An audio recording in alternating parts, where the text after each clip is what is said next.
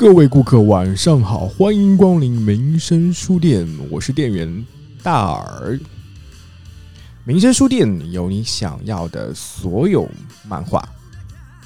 那今天呢，我在正式介绍漫画之前，我很想跟各位顾客大人们好好的聊一聊，或者说分享一些我去选择漫画以及对于漫画评论的一些个人标准，以及为什么我会选择用播客这个媒介来分享漫画。嗯，我自己是很多年的漫画迷啊，之前也混迹于各个漫画论坛，比如像百度贴吧里的少年 Jump 吧，我就跟很多过去的朋友，还有吧友论坛里的朋友们聊过关于大家对于好漫画或者说是评价一个漫画的标准。那传统的评价漫画的标准会有哪些呢？一般来说，我们去评价一个漫画。会从两个部分来做分析。那漫画，漫画呢，最重要的方面肯定是画了。那对于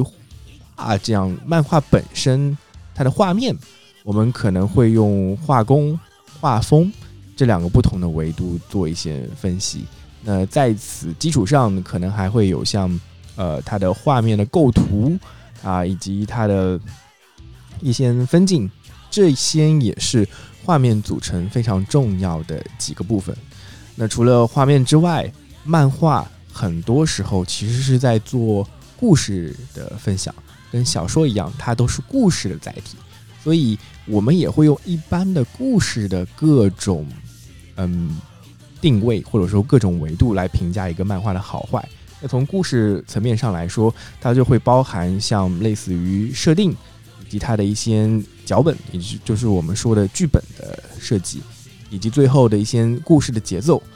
嗯，大致上我个人来说，我去判别一个漫画的话，我也会从画面跟故事这两个维度去讨论。那我就先来表达一下我对于这几个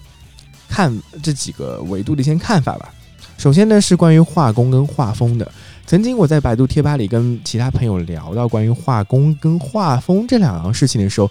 因为我不是学画画本身的，我只是一个漫画爱好者，所以我也搞不清楚到底画工是个什么事儿，画风是个什么事儿。但后来呢，我就慢慢了解到了。呃，举例来说，如果今天我们以我刚好手头上有一本《进击的巨人》，刚刚我也看完了《进击的巨人》的第十三集跟十四集，哇，真的是太好看了。呃，以《进击的巨人》来。举例啊，很多时候我在许多年前打算去安利《进击的巨人》这个漫画的时候，我发现最大的问题是，很多读者会认为《进击的巨人》本身的画工非常的差。哎呀，他们一看剑山创不太会画画，就没有看下去的动力了。所以，嗯，画工是很多漫画最早我们去分享它的一个比较大的一个瓶颈。呃。也是很多创作者，嗯，不能成为一个很好的作者的原因啊。举个例来说，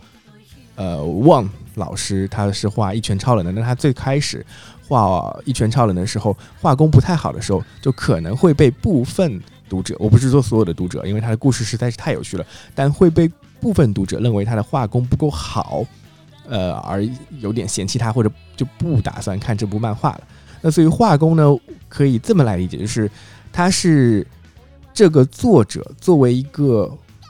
画家或者说是画画的人，他应该掌握的画画的一个能力。嗯，以《进击的巨人》为例，剑山创在最好最早来画嗯《进击的巨人》的时候，他就有非常多的基本的画画的素质，他是不具备的。比如说人物的一个透视关系，就是嗯，还有比如说人物的。比例关系，呃，到现在它还会依然会出现一个什么样的问题呢？就是你可以看到，在进击的巨人的部分画面里，这个人物的结构比例肯定是有问题的。比如说他的手的长度，哎，脑袋跟人身长的比例，它不能很好的稳定的输出的去控制它。可能在上一幅画里面还是比较正常的，下一幅画里面，哎，感觉这个比例就不太正常。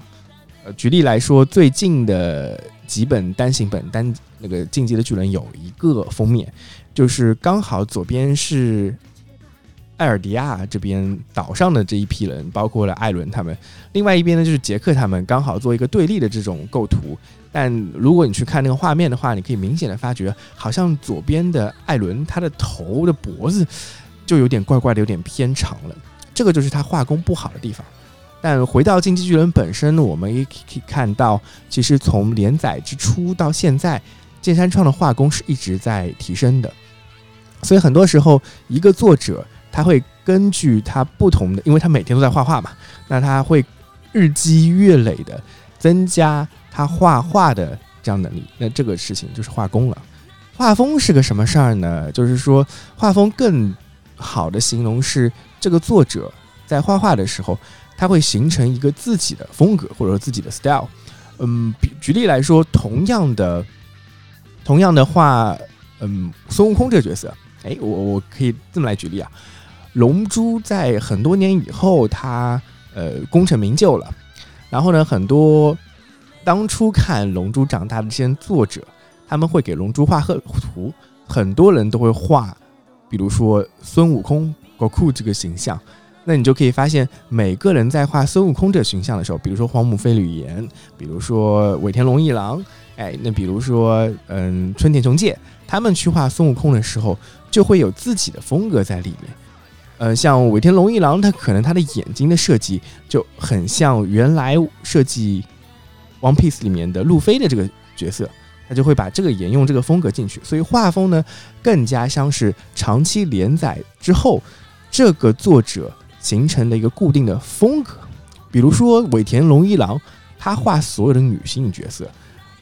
都会有一定的风格。这个风格就是，嗯，他们都是，我说美女啊，尾田龙一郎画的美女都是有超长的一个腿腿部，然后有比较，嗯，令人羡慕的一个大的一个胸部的 size，这些都是他一个固定的风格。嗯，久而久之就会让人。看到一个角色，就是知道是谁画的。比如说，你看《海贼王》里的女性角色，你很容易就分辨不出来。哎，你如果你把很多女性角色放在一起，《海贼王》里的女性，或者说是呃岸本信介画的《火影忍者》里面的女性，把他们俩放在一起，你就非非常容易分辨出来。哎，这个是谁？这个是谁？那这个就是画风了。画风的话，很多时候会成为读者去挑选一个作品的作品的那个。嗯，喜好吧。嗯，我以前在看少女漫画的时候，我就发现很多少女漫画漫画家，他们在作者去画画的时候，很多时候都在参参考 Clamp，或者说早期像嗯有一些呃像绝爱啊这些作品里面，他们那种风格，人物的关系就非常有白人那个感觉。呃，就是白人的那个身体特征，包括他们的高鼻梁，包括非常夸张的头身比例，就你往往能看到少女漫画里面都是九头身的比例。但最近一段时间，可能少女漫画受像呃娜娜的作者他们的影响，已经有很大的变化了。早期我记得大概在两千年左右的时候，那个年代的 BL 漫画很多都是那种感觉，受 Clamp 的影响就特别特别多。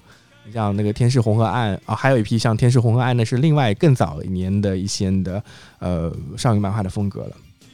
所以画面这块我能提到的就可能是画工跟画风。那除此之外呢，你说是像分镜跟构图，那更加考验的是漫画家本身画单幅图的一个能力了。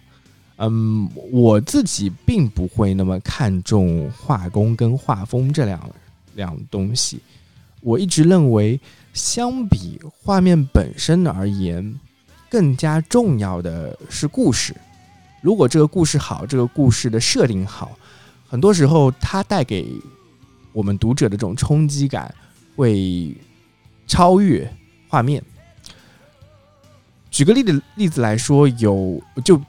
最简单，我觉得最好的一个例子，其实就是《一拳超人》，就是旺老师原作，加上春田雄介。画了重制版的这部漫画，因为它刚好有两个版本可以做对比，一个是画工非常烂，然后诶，你很多时候你都觉得哇，这个就是个简笔画的旺老师的原作《一拳超人》原作版，另外一个呢是春田雄介拿到原作之后做的非常非常多的加工之后的《一拳超人》的漫画版春田版。那春田版的一个特点就是它的画工非常的画风很华丽，画工很稳定，并且呃春田老师也非常的干，经常能够在短期内就啪输出好多好多呃好几话的内容。那我是怎么来看旺老师的原作跟春田版的一个区别的呢？我自己的感觉是，嗯，可能我如果发现旺老师的一拳超人原作的话，我会更喜欢这个故事，因为呃多多少少一拳超人本身的故事是非常有幽默性的。这幽默性跟旺的画风结合起来，就有一种你知道很奇怪的调调。呃，我举个例子来说，现在春田依然会画一些奇遇的形象，是按照旺老师的奇遇的形象来设计的。就比如说他最简体那个版本，呃，那个简化版本只有呃奇遇老师只有一个一条线画为眼睛那种呆呆的模样，那种。Q 版的造型，其实很多时候是参考了旺老师的那种感觉的，所以其实，嗯，多多少少《一拳超人》这个故事，可能更适合他这种有点幽默、有点讽刺的色彩本身的画风，并不是春田那么华丽的一个造型、华丽的一个故事能作为载体的。呃，我不是说能作为载体啊，是说能能够那么匹配的。所以现在有一些原作作者其实对于《一拳超人》这个作品是有一些诟病的，就觉得可能春田雄介在做了一些镀金的事情。虽然他确实出圈了，因为他那么华丽的画风，呃，吸引到了更多的爱好者或者说更多的读者来看《一拳超人》这个作品，但实际上真正能代表这个故事内核的，反而是忘那种简笔画。刚好我自己也是忘的另外一部作品，叫做。mob，呃，叫灵能百分百的漫迷，我发现灵能百分百这个作品，它承袭了望那种有一些又非常讲究讲究故事性、非常有幽默感的故事。那在那部作品里面呢，因为是实体连载，有一些实体连载的部分啊，所以我发现望的画风不会像，或者说他的画工不会像，嗯，在连载一拳超人期间那么样的潦草。反而是有一些稳定的输出的，在那部作品里面，我就能感觉到，哎，好像更能承载旺的故事的，反而是他自己的绘画风格，嗯，所以我是觉得，比起画面本身而言，我是倾向于故事派的。我认为有趣的故事跟设定更加重要。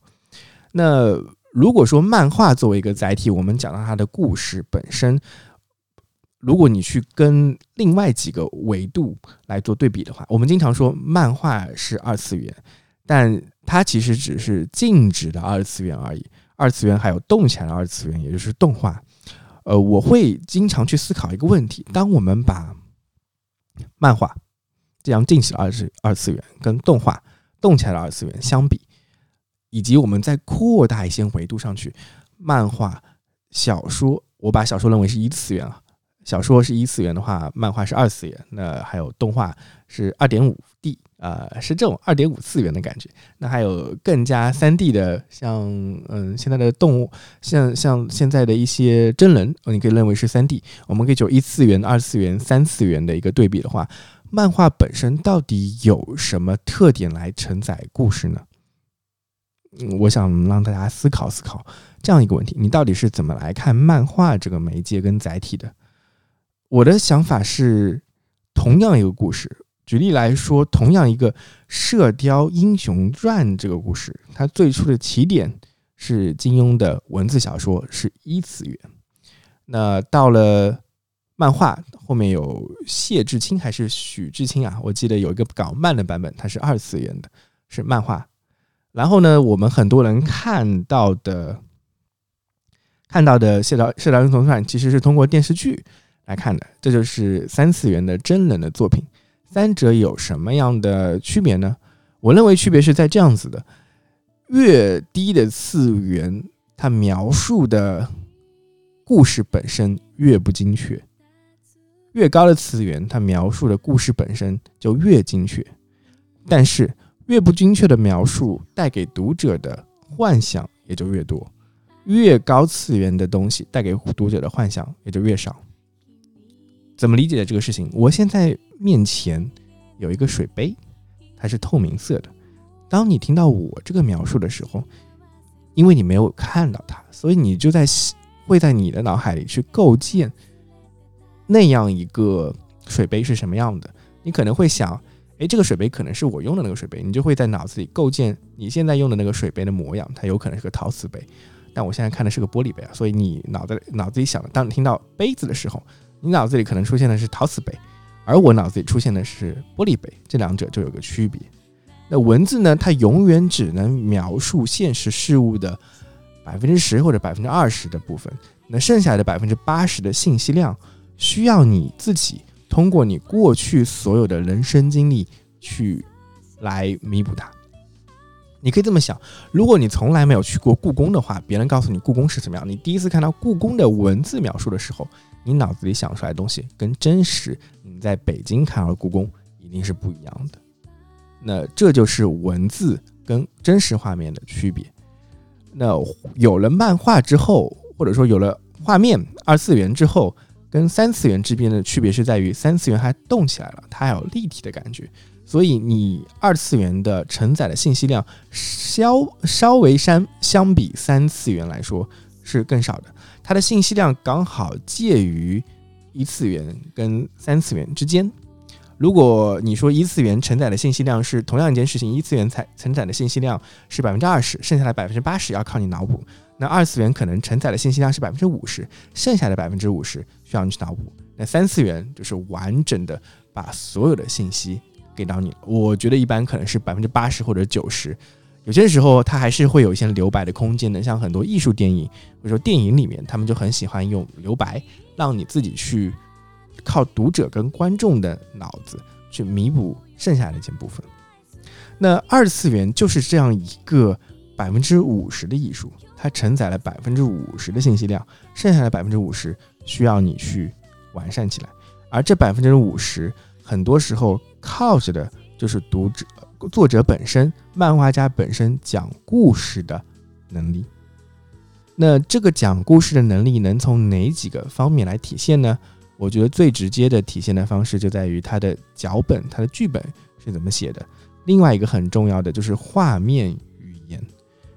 我认为画面语言包括两个部分，抛开我之前说到的关于画面的画工跟画风的话，画面语言会包含这个画这个漫画，因为它漫画有个特点，它是很多张画连在一起去讲一个故事。那多张画连在一起，嗯，你可以这么想啊，我们看电影的时候，一个电影是。一秒是二十四帧，或者现在有六十帧、一百二十帧，它是把多个画面噼啪啪啪连在一起之后，它就会形成一个跟现实世界一样的联动起来的一个有动感的一个画面了，有一个连续感的画面了。但是同样的两秒钟的一个画面，在漫画里面，它可能只有第一幅画跟第二幅画，它会完全把中间的一百二十张画，如果如果这个帧数是二十四帧的话，那它可能只有第一秒。的第一个动作跟第二秒的最后一个动作，电影可能是四十八个画面连在一起，而到了漫画，它只有第一张画跟最后一张画，只有百分之二的画面。那这百分之二的画面，它怎么样让读者能够产生第一幅跟画跟第二幅画之间的联系？怎么让读者去把中间那个动作给描写连贯起来呢？这就是分镜。跟构图起到的作用了。我举个例子，在这个业界里面，最让我就第一次让我感觉到画画有区别，就是分镜这件事情能讲故事的一个作者，其实是安达充。我我是想，我现在回忆起来，他的很多在 H Two 还有之前的 Touch。呃，棒球银行里面的很多漫画里面设计的小细节的时候，他用了非常多的留白这种设计。比如说上一个画面，上山打野还在校门口；下一个画面，上山打野已经走出了校门口，他只画了那个校园本身，然后可能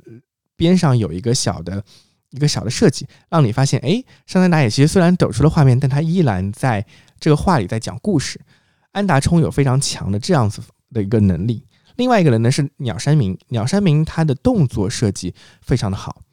呃，同样的，我我我我印象里，鸟山明是很喜欢看可能成龙的一些作品的，所以在七龙珠早期的时候，有非常多的成龙电影的影子。他在看成龙电影之后，成龙的打斗设计是非常好的，他就能提炼出来成龙这些打斗设计里面非常精髓的几个部分，并且用一些速度线的方式来把一个人的动作能够连贯的呈现给你。然后让读者去脑补中间发生了什么。我觉得鸟山明跟安达充啊，他们两个为什么那么是那么成功的漫画家，就是因为他们可以利用分镜跟构图完成一个叫做漫画语言的工作。但是很多漫画家是没有这个天赋的。我一直在想啊，其实。漫画，如果你说设定故事本身是很厉害的东西的话，很多时候设定跟故事，你们呃他们是可以通过原作或者说是二次创作这种方式来弥补的。比如说我前面举的例子，《射雕英雄传》，如果一个画家找了金庸来给他写个剧本、写个稿子，那他其实已经有一个非常好的一个剧本的基础了。但是为什么有些漫画家画的《射雕英雄传》就好看，有些漫画家写写的画的《射雕英雄传》就不好看呢？就是因为他们双方在漫画语言上有非常大的差距。嗯，我很想吐槽的一个漫画家，也是我很喜欢的一个漫画家，叫大木为人。嗯，他是我看色情漫画的启蒙作者。哇，他画的美女实在是，嗯，太下饭了。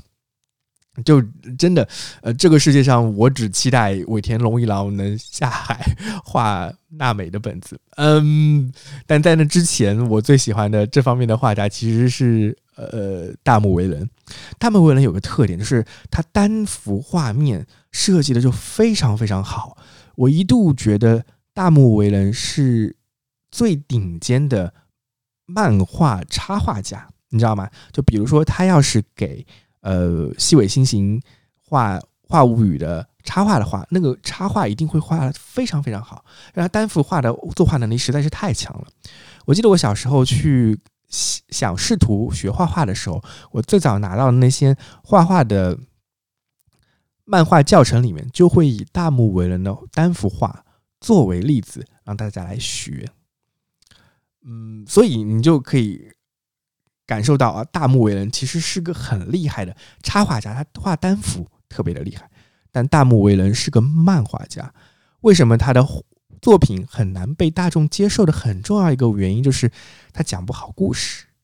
有些时候他的设定很酷啊，我之之前特别喜欢他的飞轮少年的，我也是很早以前大当大家还只在 QQ 群里来讨论漫画的时候，我是飞轮少年跟大木为人群的。群主之一，管理员之一。以前的时候，我就特别特别喜欢飞轮少年，他的设定非常的酷，就是当大家踩踩上那个轮滑鞋的时候，就能飞在天上，然后有各种超能力，基于轮滑鞋的超能力格斗。哇，那真是太酷了！设定又酷，他会有什么很多什么四大天王啊，什么十之守护者、颜值守护者这种很酷很酷的设定。但结果为什么这部漫画火不起来呢？原因就在于。大木为人，当你看他漫画了，你就会发现上一格到下一格之间你是不能形成联系的。经常发生一个事情，就是上一格在发生一个呃的巴拉巴拉，他们在讲一个故事，下一个就噗跳到另外一个故事里面去了，你根本不能够形成在脑子里形成一个映射关系，到底他们是怎么跳过来的？所以我跟很多朋友聊的时候，包括我自己的感觉，就是大木为人的画面故事非常非常的乱。不能形成一个有效的漫画语言，所以很多时候你看起来就特别的痛苦，觉得他又不会讲故事，人物塑造除了帅一无是处，那这就失去了漫画本身的一个灵魂了。所以当我在对比那么多漫画的时候，就比如说《旺》的一拳超人跟春天雄介的一拳超人，比如说故事非常精彩，设定满分的进击的巨人。和大木伟人同样设定很精彩，但是故事完全不会讲的《天上天下》或者《飞轮少年》，到底哪个漫画更受读者的欢迎呢？显而易见，当你自己有了选择之后，你就会把我前面说的所有的东西，画工、画风、设定、分镜、脚本以及故事节奏这些东西，做一个有优先级的排列，你就会形成自己的一套评价体系。你觉得你去评价漫画的时候，你认为什么东西是最重要的？我相信每个人都有不同的标准，每个人就是。有的人可能就是画风第一，我一定要美型；有的人就是画工第一，他一定要画的非常的矜持。那有的人一定是设定派，哎，我觉得这个设定好，我才喜欢。那大耳，我是怎么来评价漫画好坏的呢？我认为漫画好坏的标准只有一个，我把它认为，我把它，嗯，它是一种变体。就是它是某些标准的变体。我认为漫评价漫画好坏的标准就是这个漫画有不有趣啊？说起来很玄学是吧？有不有趣？我说它是什么的变体呢？它是少年 Jump 的一个变体。少年 Jump 评价 Jump 一直评价作品好坏的方式呢是读者至上。Jump 的原则是好漫画由读者来评价。读者怎么来评价？读者通过手上的票，他们的邮寄选票来评价哪个漫画得到人气最高，它就能一直连载下去。如果它的人气下降了，它就不能连载。这叫读者第一原则。但很多时候，我觉得读者第一原则只是把普罗大众，它像是一个民主制度一样，他把普罗大众喜欢的、喜闻乐见的东西放在了第一位。那很多时候，少年 Jump 系的漫画其实是在。是好读者，或者说讨好读者的，但我不觉得这是一个比较好的让我们判断一个漫画真正好坏的东西。所以，我把少年漫画 Jump 系这种标准换了一个思维来看呢，我把它认为应该叫做有趣。只要它有趣，它就是一个好的漫画。那问题来了，什么样的漫画是？有趣的漫画呢？嗯，这真是一个好问题。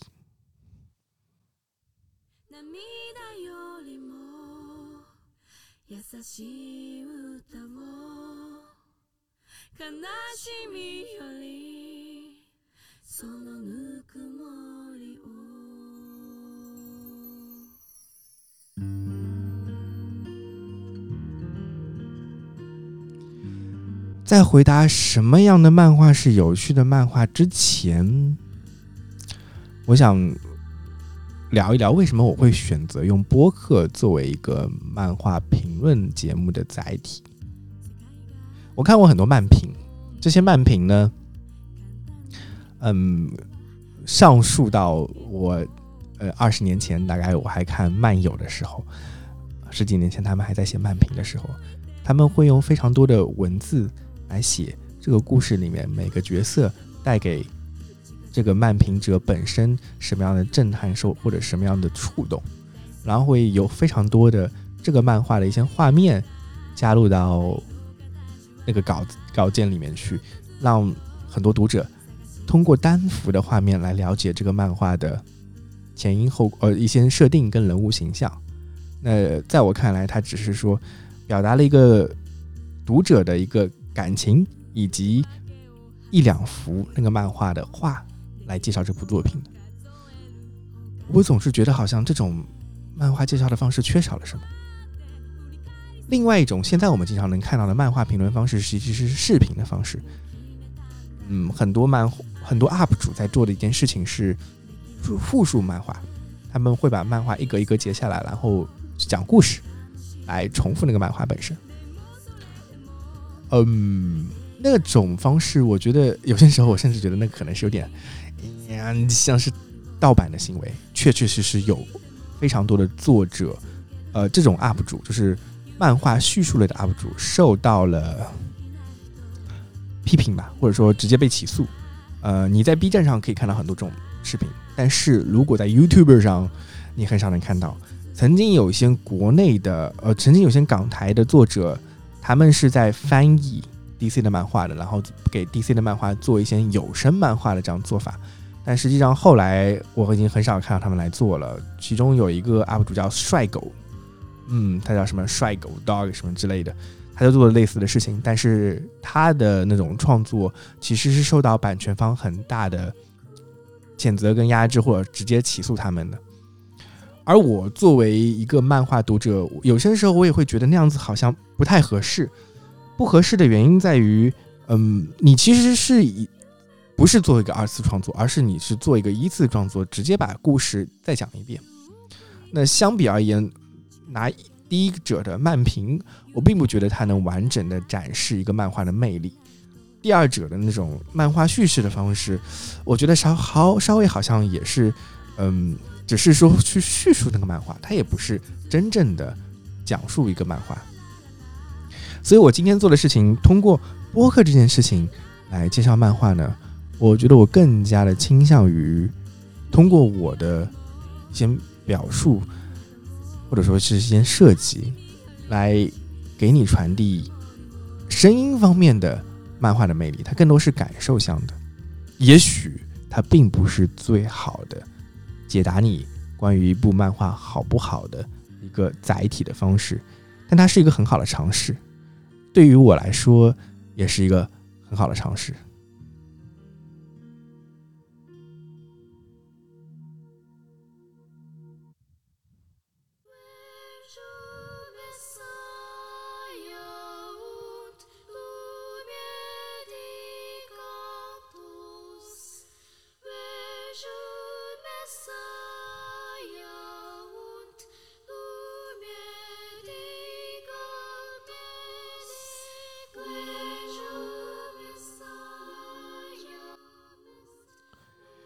嗯，所以在这正式的第一期节目里，我前面讲了那么多关于漫画的评价标准的时候，我试图想用语言把我曾经看到的那些画面传递给你。我觉得我的这种行为是我尽力想保留那一些些你的惊喜感。我真的很想直接跟很多 UP 主一样，把在。棒球英豪里，安达充那么美妙的设计直接展现给你，但是你知道吗？如果我告诉你他那么精妙的设计，我直接展现给你的时候，可能你就不会想去看《棒球英豪》这部作品了。《棒球英豪》让我真正有了想去玩棒球的那种兴趣、那种冲动。也让我深深的明白到了，高中谈恋爱又是一件多么爽的事情。这些都是棒球一好在给年少时的我带来的诸多美好回忆中的一部分。它就像一个巧克力盒子一样，哇！我知道它特别特别好吃，我已经吃过了，我也想给你吃。但是如果我把那个画面展现在你面前，我就好像。嗯，并不是让你在品尝那个巧克力，你知道吗？我只是，嗯，让你看到那个被吃掉的巧克力了。所以，我觉得可能漫画评论，或者说像我这种播客里的漫画评论，能带给观众跟读者的传递漫画魅力的呢，是另外一个方向。你能感觉到。哇！我在疯狂的安利这部作品，我觉得这部作品超级好的。我也能稍微讲一讲这个作品好在什么样的地方，但是它至于它为什么好，我把这个权利交给你，交给各位顾客、各位观众老爷、各位读者老爷，你们有机会，你们自己去看看这个漫画到底为什么那么棒。我只是负责传递情绪，负责传递我的爱好，我的标准。每个人都有自己的评价体系。像我，我觉得故事第一。那某些人，他们可能觉得画面更重要。那每个人都有不同的体系。那我希望最后来评价好坏的是你来评价，而不是我来评价。但是我希望我的热情能感染你。我曾经在想说，哎，我在做这个民生书店节目的时候，我应该怎么来定位啊？然后我就想，妈呀，作为一个少年漫画爱好者，看了《海贼王》《通灵王》《火影忍者》《死神》之后，我的目标就是成为漫画评论王。哎。但是就觉得哇，这样我好傻，嗯，可能叫书店王更合适吧，带漫画带货之王，嗯，可能更适合吧。所以我在我的节目简介里也写了，我希望我是能成为最好的漫画评论节目。对了，没有之一，嗯，也是希望能让大家更加能够领略到漫画的魅力吧。纯安利，这就是一个纯安利的节目。好的，讲了那么多，呃，在第一期里讲了那么多我对于漫画的一些看法之后呢，下一期我们会正式进入推荐漫画的环节了。那非常荣，非常感谢各位听众能听我三十分钟巴拉巴拉巴拉巴拉聊个不绝，能听到现在。呃，也希望如果你还想继续听我安利漫画的话。能够点击一下订阅按钮，订阅本节目，订阅本书店。那有一个小小的福利，呃，我也会在开头的时候再加入一段的，就是欢迎收听民生书店。如果你听阅订阅本节目，并且留言转发本节目的话，记住要留言哦。那你有可能会收到我们的。一份大奖。那现在 BGM 已经开始了，这也是我们下期节目要推荐的漫画《龙珠 Dragon Ball》。那只要你订阅、转发以及留言为本节目留言的话，你就可以参与抽奖。那本期我们并不会抽奖啊，下期等《龙珠》结束之后，我们就会进行抽奖。那我们的奖品就是鸟山明的《龙珠》画集。龙珠超画集一份，好，那非常感谢大家收听民生书店的第二期节目，感谢大家能听我叨叨叨叨到现在，那拜拜，欢迎收听下期哦，龙珠。